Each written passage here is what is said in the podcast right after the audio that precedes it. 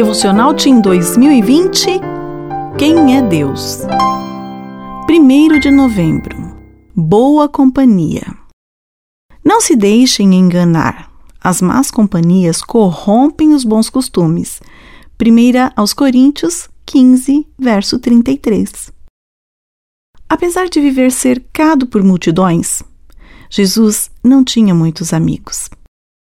A Bíblia revela que Pedro, Tiago, João e os membros da família de Lázaro eram os mais chegados a ele. E você, tem bons amigos? O verso de hoje diz que más companhias podem ser perigosas. Então pense em um dos seus amigos e responda a essas perguntas. Seu amigo influencia você positivamente? Sim ou não?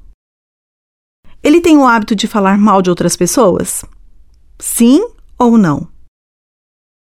Ele demonstra respeito por você e pelas outras pessoas? Sim ou não? Seus pais e professores gostam do seu amigo? Sim ou não? Ele fica feliz com suas conquistas e incentiva você a fazer boas coisas? Sim ou não? Ele só está interessado em receber sua ajuda, mas nunca em ajudar você? Sim ou não? E o mais importante, ele leva você para mais perto de Deus? Sim ou não? Tenha cuidado com suas amizades.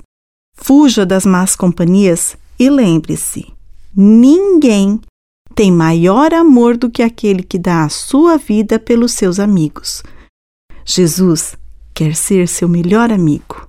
Ele é a melhor companhia. Eu sou Sueli Ferreira de Oliveira, da Casa Publicadora Brasileira.